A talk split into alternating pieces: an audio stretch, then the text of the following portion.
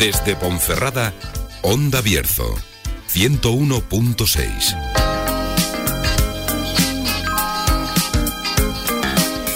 Vamos a hablar ahora con una mujer valiosa por sí misma, por haber logrado llegar a sus estudios eh, y con sus estudios a los primeros puestos de los mejores investigadores a nivel mundial y también en el CSIC, entre los investigadores más citados. Eh, en este caso las investigadoras, ¿eh? porque hablamos de la catedrática más joven de la Universidad de Salamanca y también más joven a nivel nacional en contabilidad. Se llama Jennifer Martínez Ferrero, tiene 34 años y es de Benvibre. Actualmente es investigadora de un proyecto del Ministerio de Ciencia e Innovación que codirige con una compañera, con Emma García, sobre el liderazgo de mujeres y cargos CEO de una empresa, su gestión, transparencia y otros parámetros. Bueno, pues con esta presentación, que es solo un poco de lo mucho que ha hecho, yo creo que todos eh, tenemos que estar orgullosos, los bercianos, de tenerla como paisana. Jennifer, Jenny, un placer hablar contigo. Buenos días.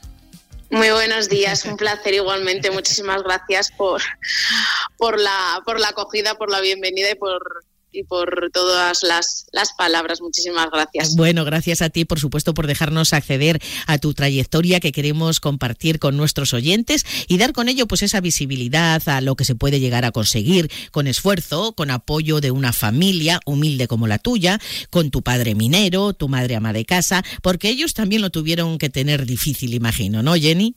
Bueno, supongo que no eran, no eran tiempos eh, fáciles, no sé si mejores o peores que los, que los actuales, a veces ya eh, tengo la duda, pero bueno, sí que, sí que al final no, no había las posibilidades de, de avanzar hacia unos estudios superiores. Eh, mi padre sí que tiene cierta formación en, en, imprenta, pero bueno, al final acabó en la, en la minería, quizás era también la salida más, más fácil o con mejor eh, proyecto a futuro en, aquellos eh, tiempos en el Bierzo y mi madre fue, fue ama de casa, eh, también pues un poco por, por la no posibilidad de continuar avanzando en, estudios, aunque yo siempre, siempre digo que creo que ha sido la persona más inteligente que, he conocido y que siempre me daba lecciones de, historia, de, religiones, de, de, libros, etcétera. Pero bueno, al final ella fue, no sé si ama de casa o yo siempre digo que, que cuidadora 24/7 de, de dos hijas y de, y de un marido. Ahí está, pero, Sí. Lo has dicho muy bien, yo creo que sí. Bueno, a los 18 años, Jenny, comenzaste tu carrera eh, universitaria y empezó ya la escalada, ¿no? Muy destacada. ¿Cómo y dónde fueron tus comienzos? A ver, hasta hoy mismo, cuéntanos un poquitín. Bueno, pues eh, a los 18 eh, sí comencé en Salamanca la licenciatura en Administración y Dirección de Empresas, la tradicional ADE, Em, en los eh, cuatro años, pues una vez finalizado, hacia junio del, junio del 2011, sí, em, me matriculé en un máster en la Universidad de León, pero justo coincidió con la oportunidad que se me brindó desde la Universidad de Salamanca eh, de comenzar con, con, un contrato de profesora asociada. Entonces, pues ese primer año, 2011-2012, combiné el máster en la Universidad de León en investigación de economía de la empresa con la em, figura de profesora asociada. Mm. Finalicé el máster y un año más tarde, en 2013, el, el doctorado en economía de la en economía de la empresa con la con la tesis doctoral, que además había estado pues un periodo, tres meses en, en la en la Management School, en la, Universidad de Lancaster, para conseguir que el doctorado además tuviera pues una mención internacional, una mención de, doctorado internacional. Y a partir de ahí, pues con la gente de, la universidad me entenderá, con diversas acreditaciones solicitadas al ministerio, con plazas, con concursos. En 2019 eh, alcancé la, categoría de funcionaria de, por carrera universitaria, eh, de funcionaria de carrera, y eh, pues recientemente, hace dos, tres meses, ya no sé muy bien en qué día vivo, en diciembre, la figura de catedrática de de universidad. ahí en pleno Caramba. baja, en plena, en pleno permiso por maternidad y posparto, pero bueno. Ahí está. Todo es eh, posible. Eh, todo es posible. Eso es un apartado muy importante que cambia la vida que ahora vamos a comentar. Porque has mm. participado en proyectos de investigación, eh, más de 100 artículos científicos, asistencia a muchos congresos nacionales e internacionales. ¿Qué proyectos de investigación has, has liderado, Jenny? Em, he participado desde que comencé en 2012-2013 en varios proyectos de investigación vinculados a, sostenibilidad, a responsabilidad social corporativa, divulgación de información no financiera, manipulación contable y actualmente los que, los que he dirigido se vinculan todos ellos al ámbito de la gestión sostenible Mm, de, la transparencia de información no financiera, de ese denominado aseguramiento o auditoría de la información no financiera, y el que tenemos en vigor junto con mi compañera y, amiga eh, Emma García Meca de la Universidad Politécnica de Cartagena, está vinculado al género en posiciones de control y de liderazgo, a esa mujer directiva, mujer consejera o mujer presente en, comités de responsabilidad social corporativa, como un impulsor, como un catalizador de gestión sostenible, transparencia sostenible, de compromiso con objetivos de desarrollo sostenible, la famosa Agenda 2030, em, objetivos vinculados con el cambio climático, reducción de de efecto invernadero, también igual conductas de irresponsabilidad y no sé, podemos pensar en el famoso caso y en el escándalo de Volkswagen por las emisiones de los los vehículos.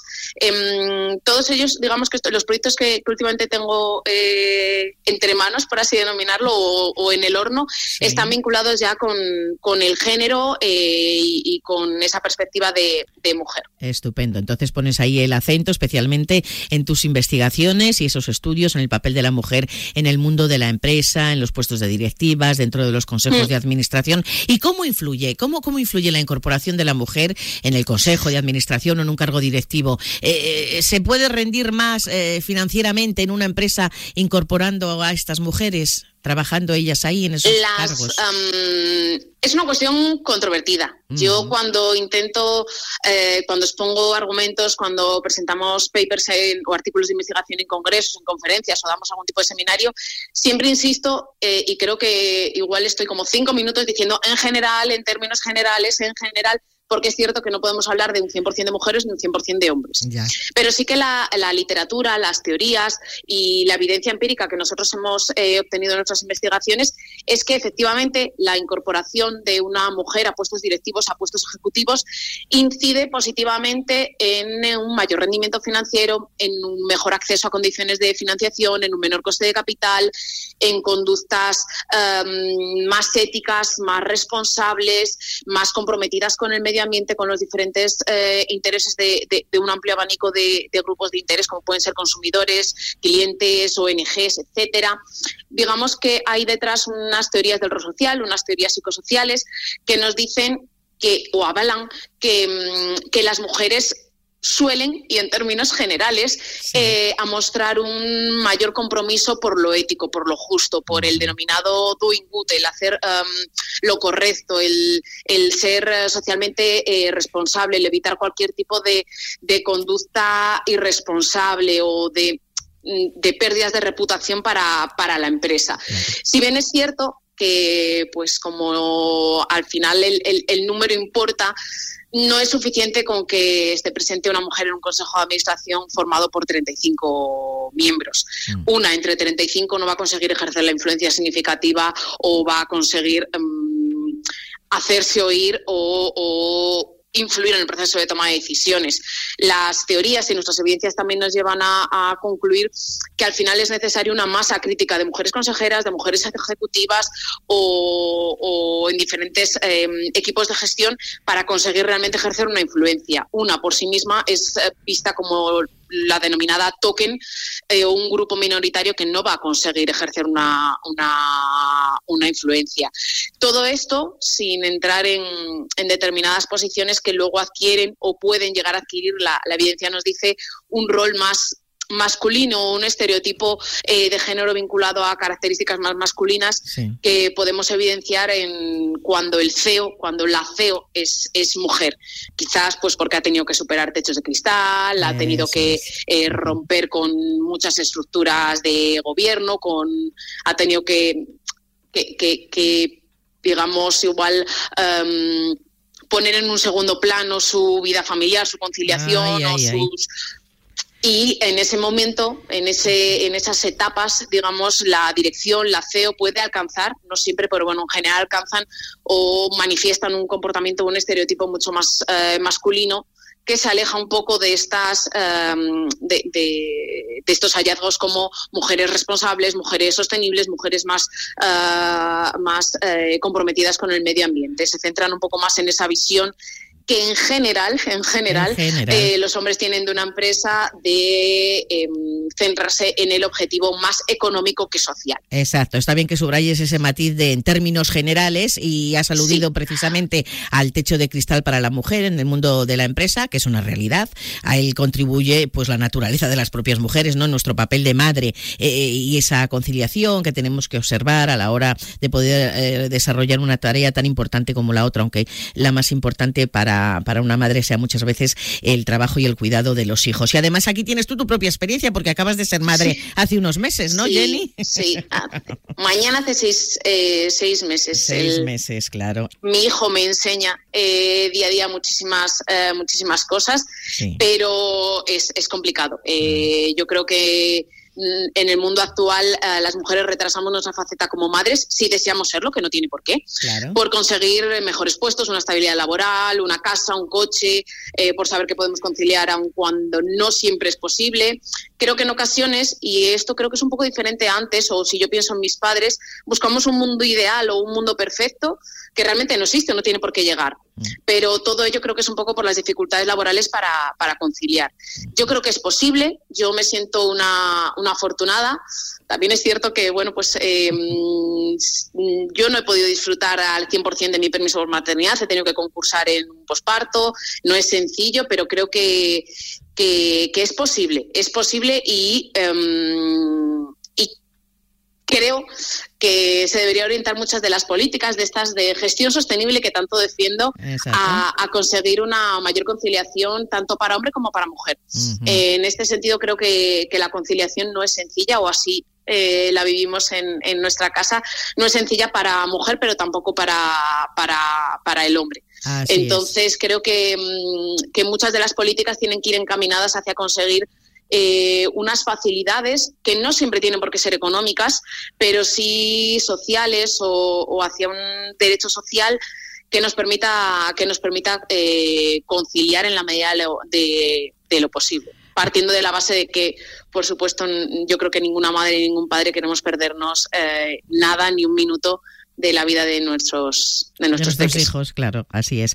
Bueno, Jenny, eh, eres de Benvibre, del Bierzo Alto, aquí en el Bierzo, que te vio nacer. Eh, no sé si has indagado en, en, las empresas, en los cargos directivos. ¿Cómo mm. ves aquí el mundo de, de, la empresa? Mm, machista.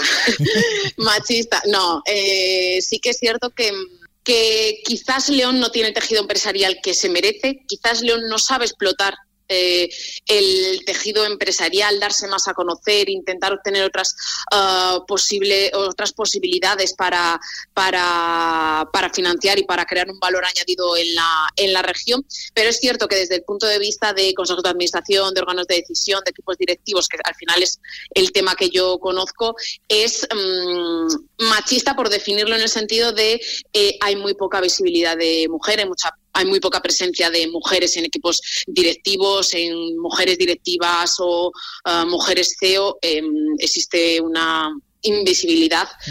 eh, en este sentido. es muy eh, es escasa la presencia de, mujeres en posiciones eh, relevantes. Las hay y yo creo que, mm, que, que lo deberían demostrar con orgullo eh, la región, la, la, comarca, pero es cierto que todavía en ese sentido hay mucho que hacer. Quizás también pues porque al final nuestro, nuestra comarca es una región que depende mucho del sector eh, primario y secundario, no tanto del sector servicios, donde quizás hay una mayor presencia de mujeres, mm. pero sí que es cierto que la, la, influencia o la presencia de mujeres es todavía, es todavía escasa pero se puede y, yo creo que el camino es eh, está por recorrer y, por supuesto puede llegar una, una mayor eh, presencia de mujeres en, en, el futuro. Qué estupendo.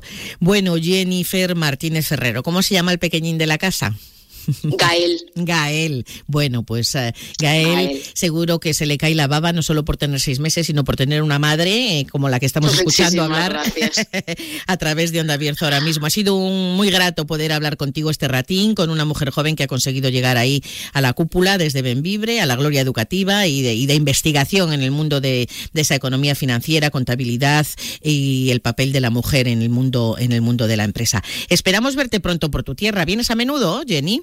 Bueno, intento, intento, intento. Intento ir a, a menudo, al menos una vez cada tres semanitas o así, eh, que el peque también conozca, conozca el Bierzo y disfrute de, de él que, que, lo merece y, y, por supuesto es un, es un gusto y un placer siempre ir allí, ver amigos, ver a familia y, y disfrutar y cargar pilas, coger energía y aire fresco. Eso es, así es. Una, una pildorita de Bierzo no viene mal para volverse a Salamanca. Nunca, nunca, nunca, nunca, nunca, nunca viene mal.